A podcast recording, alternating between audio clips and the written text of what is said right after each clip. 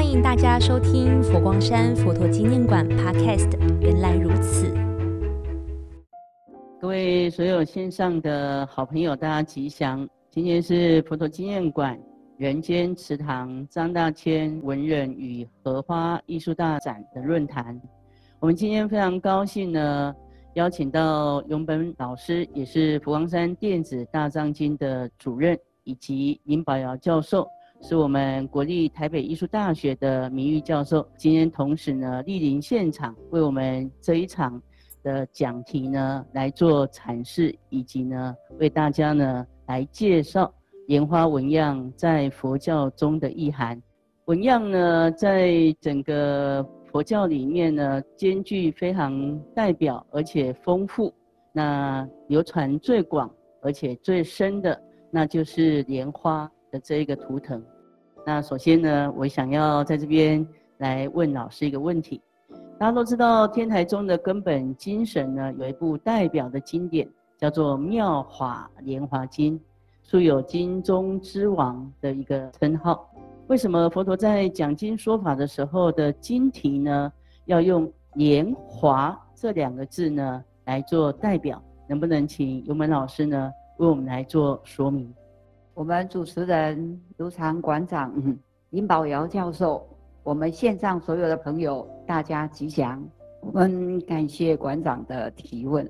佛法传到中国，中国历代的祖师应用了很多外向上面的物质，来象征佛法嗯本身的意涵。《好华经》里面的莲花嗯，在教育的上面，它确实代表着不同的。法义，那我们首先呢，从一个经体的角度来说，我们知道呢，鸠摩罗什大师把《法华经》翻成《妙法莲华经》。那如果透过音译的话，它叫做萨达玛文多利加斯多罗。但是鸠摩罗什在翻的过程，这个萨达玛它是翻译成妙法，浑多利就翻译成白莲花。但是在白莲花的嗯这个角度来说，本身为什么在印度的词藻里面，白莲花会非常的受重视？在《法华经》的教义，嗯，我想呢，这就是它号称经中之王，嗯，以莲花为譬喻的理由。那我们把它分成几项，来透过莲花叙述《法华经》的教义。首先呢，我们号称说莲花是众花中的。第一，那比喻我们很多的大乘经典里面，其实《法华经》号称经中之王。另外呢，莲花必须要有种子才能够生长。我们每一个人都有佛性，在《法华经》强调一佛称，可是，一佛称的佛性，这个光明的智慧从哪里来？也必须要从外在我们修学佛法的因缘，慢慢去除我们的烦恼。我们内在的光明福性才能够显发。莲花当然有开有合，那也象征了我们的佛性。当我们还没有去除烦恼、还没有开悟的时候，我们内在的清净的佛性是被掩盖的。所以象征一佛称清净的佛性，就像莲花的开合一样。接下来呢，我想呢，在《华华经》莲花的教育上面。有更深层的意义，因为整个《法华经》提倡的是一个菩萨道的行持。我们也知道呢，嗯在《法华经》的菩萨是非常的多元化的，而且在修持门上面都可以作为我们在学习佛道上面嗯的一个典范。比方说像常不轻菩萨，我不敢轻视汝等，汝等皆当作佛。他用他的平等心，尊重大家都有佛性。这种谦卑的心对待所有一切人等，修学佛道的上面，我们难免也会跟常不轻菩萨一样，碰到了逆境。我们如果能够坚持我们内在的佛性，我相信呢，这也是我们为什么要去学习莲花的品格。当然，最重要的还有一个跟我们一样啊，非常本土化的地涌菩萨。也许有人会觉得，为什么佛陀在当时会告诉所有的菩萨说？有人愿意护持《法华经》吗？可是有很多的菩萨都说，我愿意在他方啊护持《法华经》。因为呢，娑婆世界的众生太冥顽不灵了，不容易对治，不容易教化。可是为什么会有很多的地涌菩萨？它就是一个本土化的象征。也就是我们在娑婆世间，我们必须要靠娑婆世间的因缘来成就我们的佛道。我们在任何国度，我相信呢，佛法的流传就是一个非常本土化的特色。不管呢这些的菩萨的性格如何。统一呢，他们在一个菩萨的修持上面，嗯，它涵盖的是代表莲花，它离开呢所有的污染，就好像我们修行人，他可以远离五浊恶世，但是不为外境所污染。莲花呢，它在污泥里面不为污泥所染，不以物具，也成为菩萨的一个基本的行持风格。莲花呢，它也代表的一个是戒香充满。我们一个修菩萨行的人，我想坚持戒恨，这是一个基本的原则。莲花，你会看到它的花片呢，非常的柔软，代表的菩萨在修慈善之行，他的言语、他的行为是可以呢，让众生欢喜，能够柔软一切呢众生的心性。所以，我们从《法华经》的莲花的譬喻里面，它是非常教义的，嗯，深入。代表的是一个正法的白莲花，也代表了一个菩萨型的莲花，更象征了整个《法华经》它教义思想的内涵。所以，我们说面对全球的这些疫情，我们希望，嗯，我们能够透过文化的观念的更新，跟心灵的建设来安定民心。我们也希望借着大家呢，能够参观了人间祠堂的展出，找出你生命的价值。跟生命的契机，祝福大家。谢谢永本老师呢，从《法华经》的经体呢，为我们讲解真正的意涵。那这个时代需要正法，所以呢，《法华经》呢的一个代表，那所有的菩萨的行持需要戒定慧。那所以呢，在整个教义里面呢的这个妙法，我想透过老师的这样的讲说呢，大家应该非常的清楚。今天我们要请教呢，林宝瑶老师，他长期呢在佛教艺术上呢非常的专精，也是在整个亚洲呢非常知名的佛教艺术的研究学者。那我想这样的莲花图样，透过艺术家的表现形式，但是到底它在佛教艺术呢有哪一些的表现形式？那我们都知道，佛教从印度呢传到中国，一路传过来，分成了南传佛教、北传佛教跟藏传佛教这样子的系统呢，都离不开莲花这个图腾。经过这一些时空的演变，到底莲花纹样它的差异性又是什么？在中国文化上呢，莲花呢又影响了文人什么样的一个创作？我们有请林宝尧教授呢来为我们解说。好，大家好，啊，非常谢谢馆长的提问呢。那首先在研究当中呢，这个莲花的纹样图腾呢，在佛教艺术中有哪些的表现形式？如果就表现形式来看的话呢，我们今天会很快速的呢，就台湾的立场试验呢来看。但是事实。从真正的印度最早的纪元前三世纪、二世纪的表现物来看的话呢，它是在佛塔上面。第一个就是所谓的正面形，第二个是侧面形，第三个其他形。其实这个其他形呢，是属于印度之外亚洲的各国比较少见的。简单来说，在这一个风格论来说，它叫做直立形。那第二个呢，如果说比佛塔更早的印度艺术，就是所谓的阿育王塔，也就是阿育王石柱。那阿育王石柱呢？事实就今天的整理来看呢，它只有侧面性，而且它的来源呢与意涵呢稍稍不同。因为阿育王石柱的侧面型的莲花呢，是典型的埃及的尼罗汉的红莲花。从这个印度传播到这一个。中国来，它不同的时空演变呢，基本上呢是略有差异，各有千秋。但是在其他型呢，就完全不一样。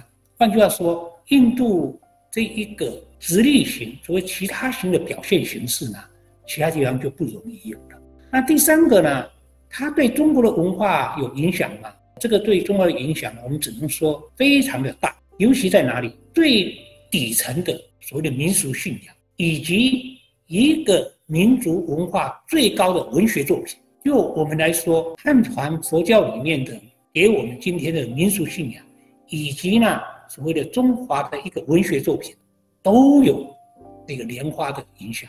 最常知道的《爱莲说》呢，就是。那现在呢，我们谈的这一些，我们就实际进到真正的佛教莲花图样的表现世界。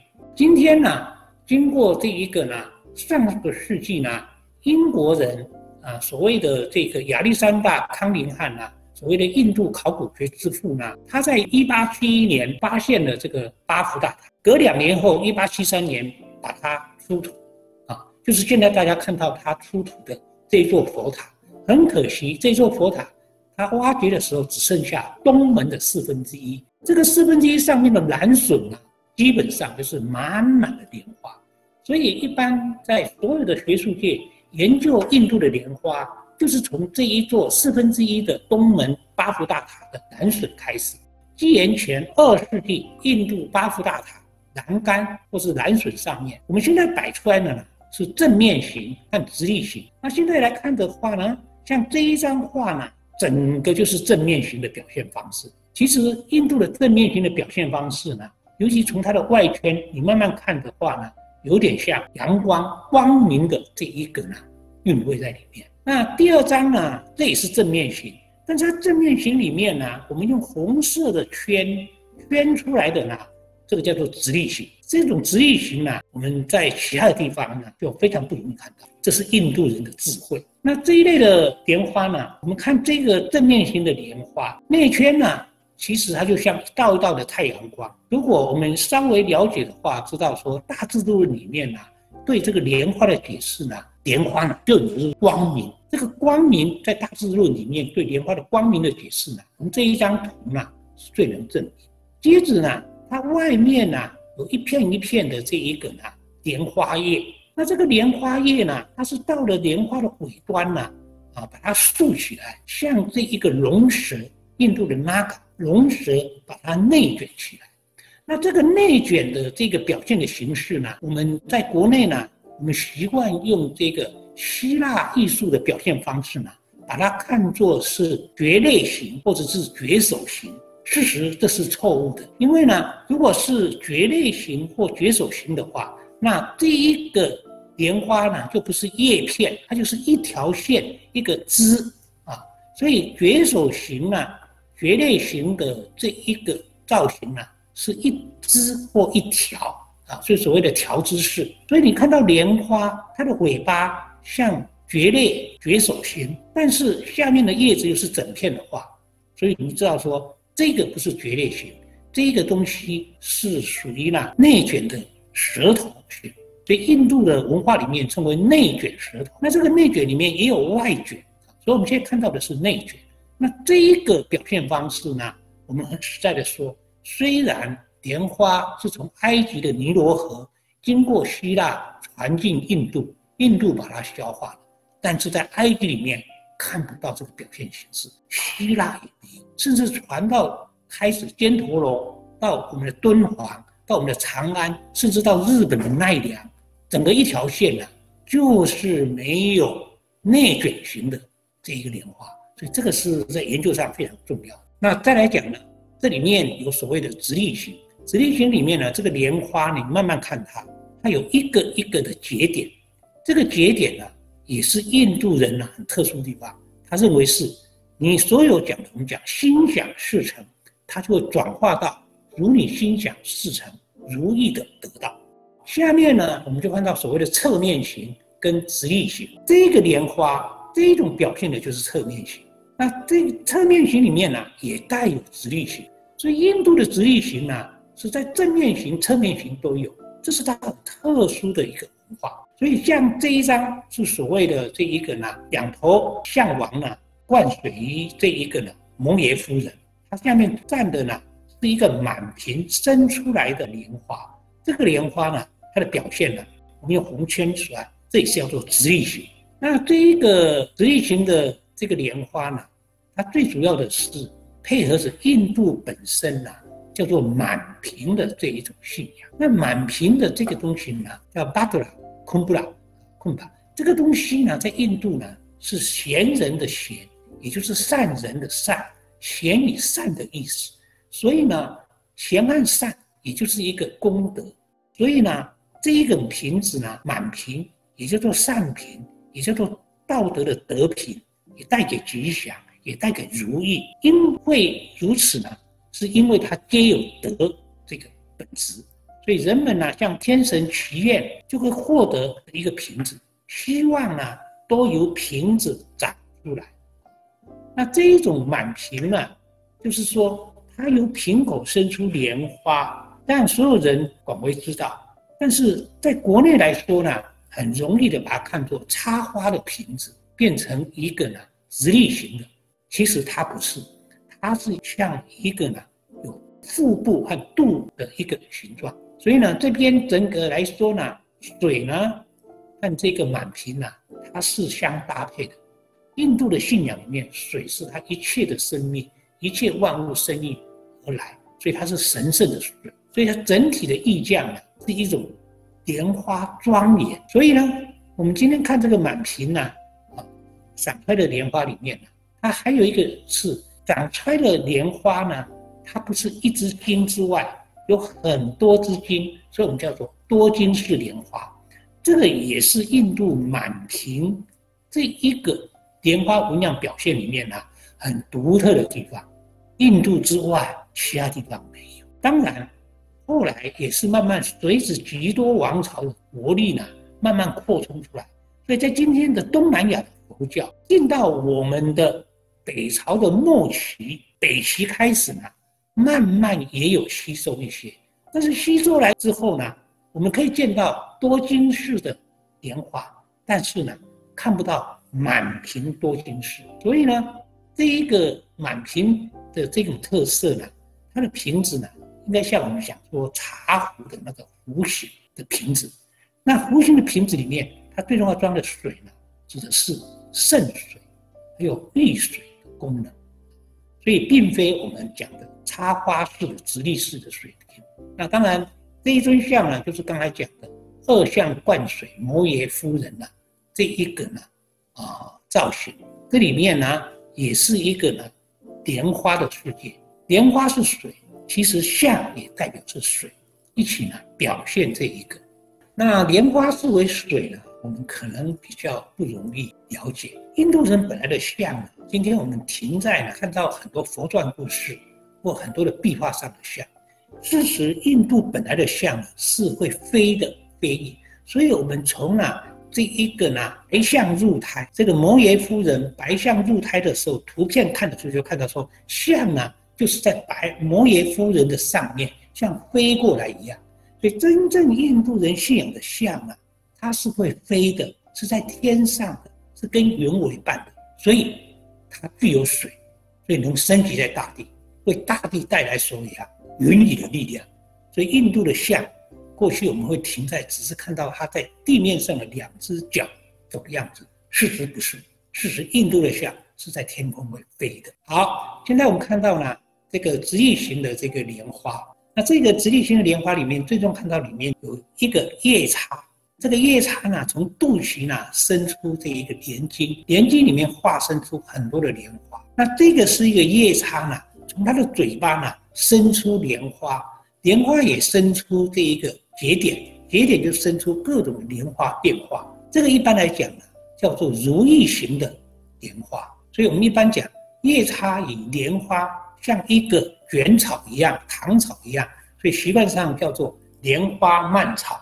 那这个蔓草里面呢，其实它给所有人的这一个呢生命呢，是让你透过你的心想，在它的莲花的节点生出你所能得到的，如你所愿的如意。所以这种莲花蔓草，它真正的名字是如意莲花蔓。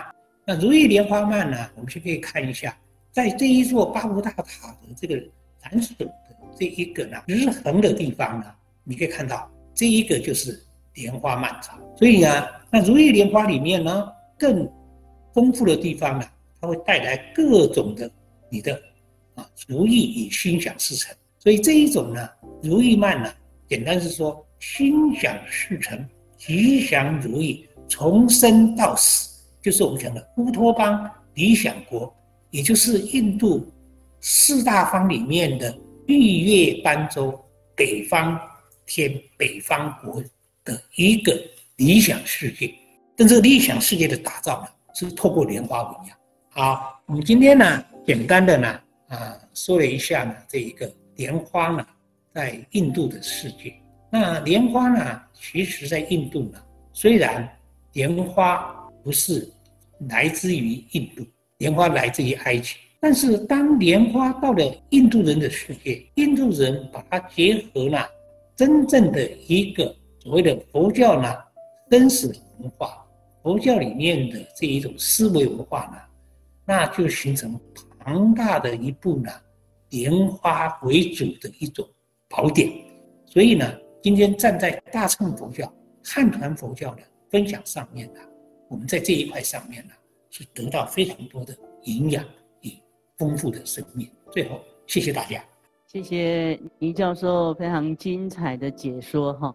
我想刚才从倪老师里面呢，透过文物，那我们从文物上在南巡里面的纹样。那非常得到非常好的结论，原来莲花、大象、水以及宝瓶这一些呢，都有非常丰富的印度文化的一个内涵。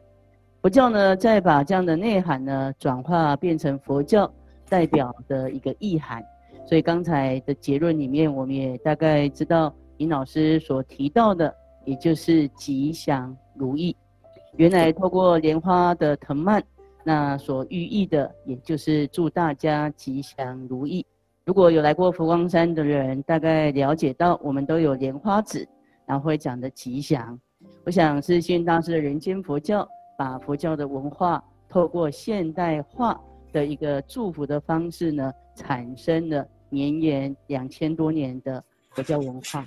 那今天呢，非常高兴呢，那欢迎到两位的教授对大家的一个解说。我们是不是最后呢，也请宁宝老师对我们所有的观众朋友讲一句祝福的话？在这样的疫情期间，也希望老师呢给大家带来一些新的力量以及心理的力量。好的，啊，这个疫情的这一个日子啊，已经不短了啊，上了一年多了啊，确实是制造了相当多人的这一个呢。不舒服的这个日子，但这个时候呢，说实在话，佛教与佛教艺术呢，是一种无形的一种啊感染，无形的力量啊。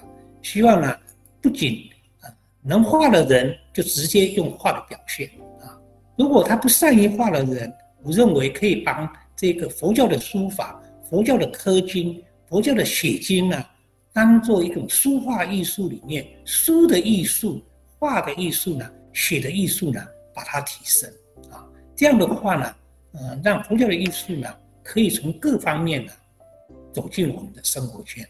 对于今天的疫情呢，或许呢，有些人有更大的一个享受。谢谢大家，谢谢林宝老师。那同时我们也请龙本老师呢，为所有现场的观众呢来祝福几句。我们现场所有的嗯朋友们。我相信，在这个疫情的当下，很多人心中是非常恐惧的。但是，嗯，祈福人呢非常幸福，因为我们可以靠佛陀给我们的智慧，在心灵上面得到医治，乃至于呢，在心灵上面可以获得真正的安慰。莲花。在法义上面，它所象征的，就是在非常多烦恼的五浊恶世里面，我们也能够像莲花的品格、莲花的性质，能够出淤泥而不染。我相信呢，人间祠堂它所展出的内容，是整个佛教文化非常重要的一环。那我也希望我们所有线上的朋友们，大家都能够来参观我们的人间祠堂。我们可以透过呢人间祠堂所展出莲花代表的法义，让我们在生命的价值里面能够更提升，让我们在生活上面能更欢喜自在。祝福大家。谢谢永本老师。我想人间祠堂张大千文人与荷花艺术大展，今天的两位老师精辟的一个讲说。那这样的展览呢，在普陀纪念馆展到九月三十号。同时，我们在普陀纪念馆的官网上，还有非常精彩的，可以在网络上直接七百二十度，那直接呢亲临现场看这些作品。我想透过科技，那透过人文。透过心灵，希望大家在疫情期间每一天都能够安定，而日常的生活里面都能够安心。谢谢大家，也在这边祝福大家平安吉祥。最后要记得 follow 佛陀纪念馆原来如此 Podcast，了解最新动态，也可以到佛馆官方脸书和 IG 留言哦。